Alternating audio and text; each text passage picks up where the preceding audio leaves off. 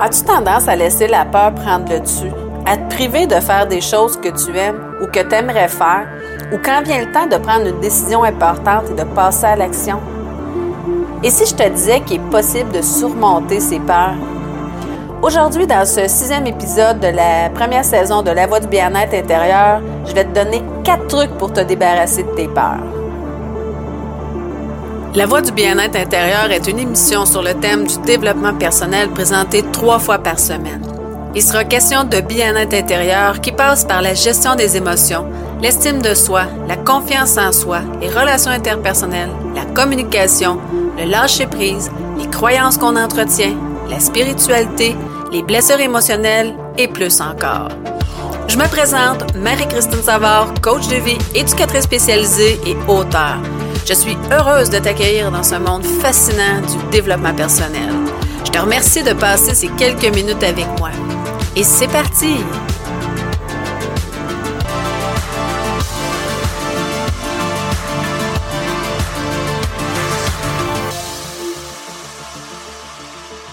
Allô, allô, j'espère que tu vas bien. Euh, combien de fois tu t'es empêché de faire quelque chose que tu aimes ou que tu aurais aimé faire? D'aller vers une personne pour lui parler, de passer à l'action parce que tu avais peur de l'échec, d'être rejeté, de te tromper. Et si je te disais qu'il est possible de surmonter tes peurs pour enfin en arriver à faire des choix en fonction de ce que tu veux vraiment et non en fonction de tes peurs? Pense à tout ce dont tu te prives, à côté de quoi tu passes en laissant euh, la peur prendre toute la place. Et si c'était possible de passer par-dessus tes peurs?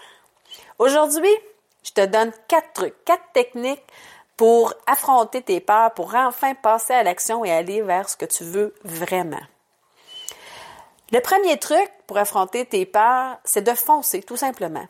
Souvent, on a peur de ce qui pourrait arriver et on se fait toutes sortes de scénarios là, dignes d'Hollywood, mais au final, euh, la situation n'arrive même pas.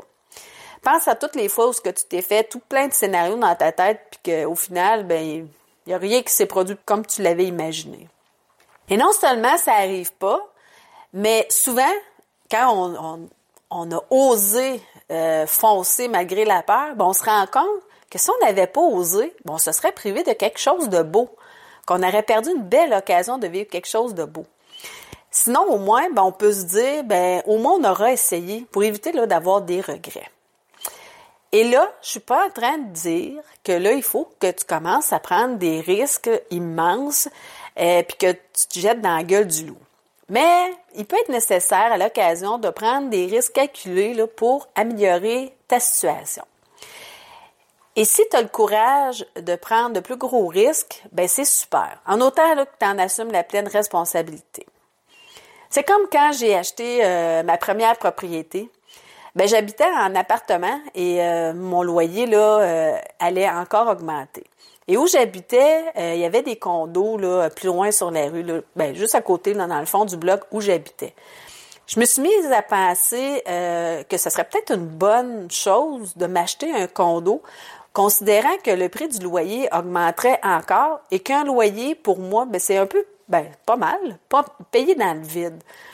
Euh, parce qu'il faut que je te dise, à ce moment-là, euh, je me sentais pas du tout prête à m'acheter une maison seule. Je voyais ça tellement trop gros, trop d'entretien pour une personne seule. Je me suis dit, euh, une, étape, mettons, une étape entre les deux, ça serait de m'acheter un condo. Donc, je me suis mis, je me suis mise à faire des calculs par rapport à la différence que ça me coûterait un condo versus rester en loyer. Et là, je me suis mise à magasiner. En fait, euh, j'avais déjà jeté mon dévolu sur euh, les condos là, près de chez moi, comme je disais. le bloc était juste, à côté de, celui où j'habitais parce que ben, j'aimais le coin. Euh, j'étais près d'une rivière parce que moi, je suis une fille de nature. J'adore aller marcher dans le bois, j'adore marcher sur le bord de l'eau. Et là, j'avais accès à, la rivière près de chez moi, à peu près cinq minutes de marche. Puis j'avais un accès aussi à un bois pour aller marcher. Le quartier était tranquille. Bref, j'adorais le coin. Euh, je faisais affaire avec un courtier, puis à un moment donné, elle me téléphone pour me dire qu'il y avait un condo à vendre exactement où je voulais. Je suis allée le visiter et vraiment, j'ai eu un coup de cœur. Sauf que là, euh, je fais les démarches, mais là, l'anxiété monte parce que là, je me disais, est-ce que je vais réussir à arriver? Parce que là, là à ce moment-là, c'est important que, que tu comprennes, j'étais en train de faire mon bac en psychologie et euh, je voulais pas, moi, lâcher mon bac. Donc, pour pouvoir continuer mon bac, je voulais pas, moi, travailler à temps plein. Je travaillais déjà à temps partiel. Donc, ça a créé un peu l'anxiété de dire, ouh, je vais-tu être capable d'arriver financièrement, même si je travaille pas à temps plein? Finalement, je fais quand même des calculs et il n'y avait pas tant de différence que ça entre euh, payer un loyer et m'acheter ce condo-là parce qu'il était vraiment un prix raisonnable. Donc, finalement, ben, j'ai décidé de foncer et je l'ai jamais regretté. Euh, j'ai même revendu mon condo là, quelques années plus tard pour m'acheter une maison. J'ai fait l'autre pas. non pas parce que j'aimais pas mon condo, mais parce que j'économisais beaucoup là, en, établissant euh, mon bureau à la maison, parce que là, entre-temps, j'avais ouvert mon bureau et je devais louer un bureau, un local. Donc, en achetant ma maison, en faisant mon bureau à la maison, ben je sauvais beaucoup là d'argent là. Euh. donc c'est vraiment juste pour ça que j'ai vendu mon condo parce que je l'adorais mon condo. il était vraiment beau, il y avait une belle mezzanine, il y avait une verrière là, c'était vraiment là fantastique. Il était vraiment magnifique.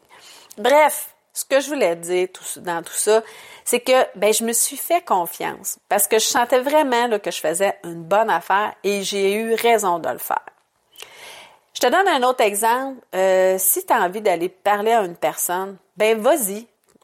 Euh, le pire qui peut arriver, c'est qu'elle ne veut pas te parler. À part le ressentir quelques émotions désagréables, ben tu risques pas grand-chose. Le pire que tu vas avoir, c'est un non. Parce que souviens-toi là, que le rejet, c'est juste une perception. Les gens ont le droit de pas te parler ou de pas vouloir être en ta compagnie. Mais si tu n'oses pas, ben tu le sauras pas tu vas vivre avec l'idée que peut-être que cette personne aurait été intéressée par toi, puis euh, c'est certainement pas ce que tu veux. Donc, je t'invite à le faire, puis au pays, tu auras une réponse, puis tu pourras passer à autre chose après. Je me souviens que quand j'étais enfant, j'avais terriblement peur des araignées. Euh, jusqu'à ce que jusqu'à ce que je prenne mon courage à deux mains et que j'en écrase une. Bon, c'était pas agréable, certes, mais que c'était pas si terrible que ça. Donc, quand on affronte nos peurs, on peut se surprendre soi-même. Une deuxième façon d'affronter ces peurs, particulièrement quand tu as une décision importante à prendre, ben, c'est une, euh, méthode que j'utilise souvent, c'est de te demander si j'avais pas peur, qu'est-ce que je ferais? Si je n'ose pas est-ce que je vais, est-ce que je risque d'avoir des regrets? Ça permet de prendre une décision plus éclairée, euh, de façon plus objective, sans laisser la peur prendre toute la place et la laisser le paralyser ou passer à côté d'une belle occasion. Le plus difficile, c'est vraiment d'être capable, OK, si j'avais pas peur, je ferais quoi? Mais c'est de prendre sa peur puis d'être capable de la mettre de côté pour être vraiment plus en contact avec ton moi intérieur pour savoir comment tu le sens à l'intérieur de toi. Mais c'est une question d'habitude. Ça, se fait avec le temps. Puis la pratique. Ce qui m'amène à te parler de la troisième euh, façon d'affronter ces peurs, qui est de confronter ces idées réalistes et ces croyances limitantes qu'on ne possède pas les ressources intérieures nécessaires pour faire face aux dangers, aux situations qui risquent de nous arriver. La peur est souvent ressentie face à un danger tangible alors que l'anxiété, elle, est composée de deux éléments, soit la perception d'un danger, qu'il soit réel ou pas, qu'il soit irrationnel ou imaginaire, et l'idée qu'on est incapable de faire face à ce danger, donc un sentiment d'impuissance. Donc, si tu confrontes cette fausse croyance que tu es incapable de faire face à cette situation-là en te posant les bonnes questions, tu ébranles cette fausse croyance-là, tu la déstabilises, tu l'affaiblis pour qu'elle finisse par disparaître. Ou du moins, elle va prendre beaucoup moins le contrôle sur euh, tes décisions, sur toi. Mais pour qu'elle finisse par disparaître, ben il faut que tu la confrontes, euh, que tu confrontes tes croyances militantes là, à tous les jours ou du moins plusieurs fois et des, parfois plusieurs fois par jour. Tu peux pas le faire juste une fois de temps en temps, t'imaginant que tu vas avoir des résultats. C'est important de le faire souvent. Une autre chose, c'est que tes peurs sont souvent imaginaires et irrationnelles. On a souvent tendance, comme je le disais tantôt, à se faire des scénarios là, dignes d'Hollywood, d'exagérer, d'amplifier la situation qu'on appréhende. Et dans la majorité euh, du temps, ben, ça se produit même pas. Pense au nombre de fois là, où tu t'es fait toutes sortes de scénarios dans ta tête et euh, qui ne se sont jamais produits. Par exemple, si tu es dans une relation euh, dans laquelle tu te sens tu, tu, ne te sens plus bien et que tu n'oses pas quitter la personne de peur de ne pas arriver financièrement, de blesser l'autre ou parce que tu as peur d'être seul, ben ça peut être à ton avantage de prendre ce risque de quitter cette personne-là sans la blâmer ni te blâmer toi-même.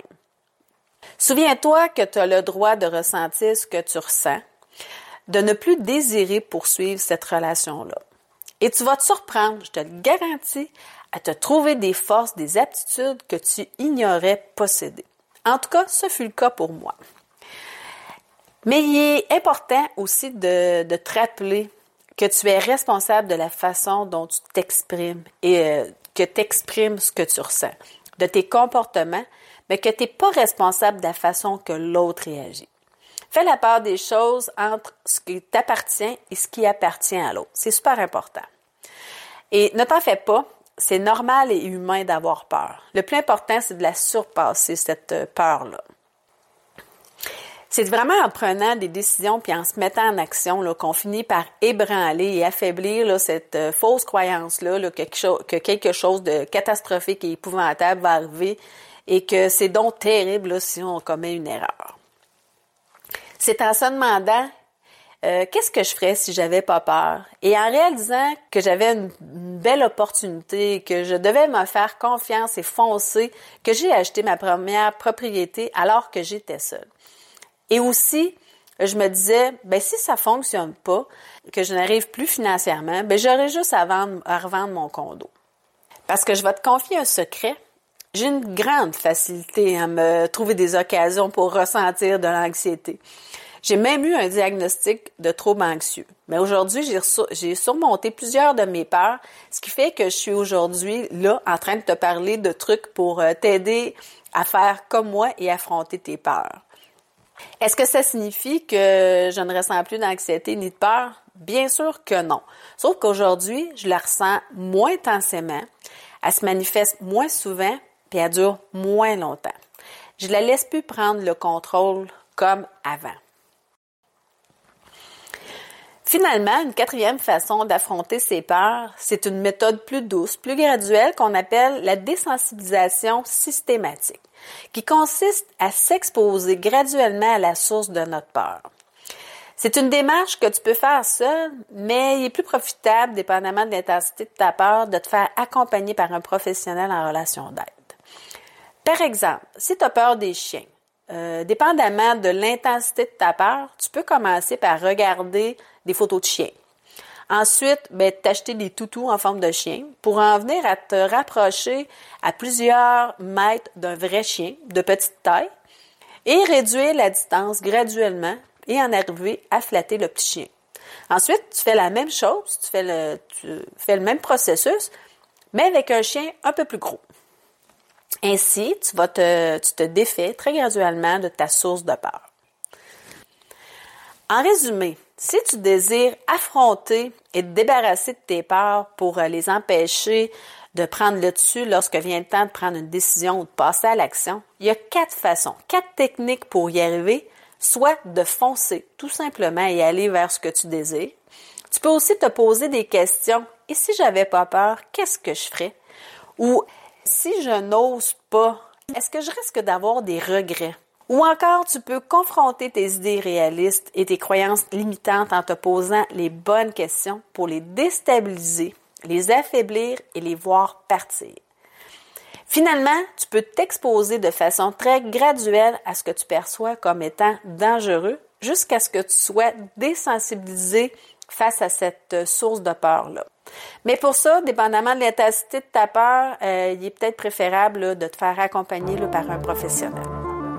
Voilà, c'est déjà tout. Je t'invite à écouter le prochain épisode, de l'épisode 17 de la première saison de La Voix du bien-être intérieur, où je vais te démontrer comment on peut utiliser sa colère et la transformer en détermination.